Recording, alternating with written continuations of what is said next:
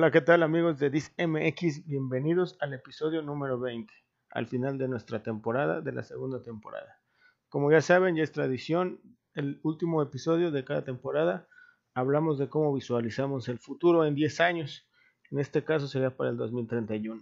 La mayoría de nuestras predicciones van a ser erróneas, algunas a lo mejor nos acercamos y ya poco a poco iremos viendo el futuro cómo nos va alcanzando. Una de las cosas que va a marcar el futuro es la velocidad de, las conexiones. Muchas veces nosotros dependemos de, la velocidad con la que estamos conectados a Internet. Ahorita estamos hablando, por ejemplo, el Google Fiber que llega a un giga. En México, desafortunadamente, estamos entre la gente promedio, tenemos entre 20 y 50 megas. Y en algunos casos hay gente que contrata más, hasta 500 megas. Esto también ha influido mucho en cómo visualizamos hoy todo nuestro entretenimiento.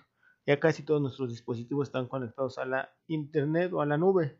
Por ejemplo, ya tenemos Alexas, Googles, pantallas, teléfonos, computadoras y todos nuestros demás dispositivos que son parte de nuestra casa inteligente. Todos ellos dependen de una conexión a internet y muchas veces eso se hace dependiente de tener una buena velocidad y también un buen router o modem, ya que los que nos brindan las compañías de telefonía en general no son muy buenos. Ese es uno de los mayores problemas que hemos tenido cuando hacemos una instalación o algo por el estilo. Depende del, internet y muchas veces es deficiente ese modem. Vamos a estar hablando en, un futuro de velocidades muchísimo mayores. También vamos a estar con la telefonía del 5G en un futuro cercano y posiblemente pues, ya en 6G en, en, más tiempo. Esas velocidades ya van a estar hablando de un giga, 2 o hasta más y vamos a ver cómo funciona ya la tecnología, vamos a tener mejores resoluciones, mejores maneras de conectarnos y muchas veces se va a hacer un tipo nido, que los dispositivos estén conectados entre sí para tener muchísima mayor información en tiempo real. Lo que sucede hoy con el Waze, que dependemos de que el usuario tenga abierta su aplicación y más o menos con el algoritmo que tiene y con el tiempo de procesamiento nos dé la mejor ruta. Algunas veces se equivoca porque no tiene todos los caminos y, su algoritmo no es tan eficiente como quisiéramos pensar. Esto poco a poco se va a ir mejorando. Una de las cosas que también va a cambiar muchísimo la forma en que vivimos son los autos que se manejan solos, autónomos.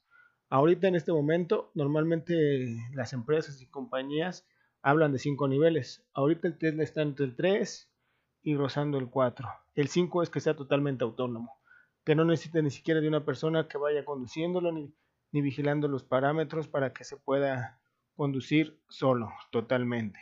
Se estacione, se guarde, se maneje, suba pasajeros, baje pasajeros, todo eso. Y como lo pensamos en un futuro con el auge de las tecnologías eficientes y tecnologías verdes, es que realmente sea muy económico para moverse en automóvil, ya que no va a ser necesario contar con uno. Simplemente vamos a tener como una aplicación actualmente, pero ya no vas a depender de un chofer ni de que la gente tenga un auto. Simplemente la gente que quiera hacer negocio y tenga el dinero para hacerlo, lo va a comprar, lo va a llevar a su trabajo, más o menos va a ver a qué hora termina y el auto va a estar trabajando por sí solo generando ingresos. Esto va a cambiar también muchas partes de los estacionamientos. Ya no va a ser necesario contar con tantos estacionamientos porque ya no vamos a depender de ellos.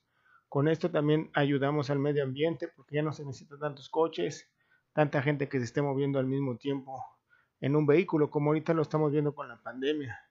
El teletrabajo tuvo un gran auge y esto va a ir modificándose el comportamiento de las personas en los próximos 10 años, ya que vamos a necesitar una manera de aprender a comunicarnos con todos nuestros conocidos, con todos nuestros empleados, con todos nuestros compañeros de trabajo, de tal manera que no necesitamos estar presentes en una oficina.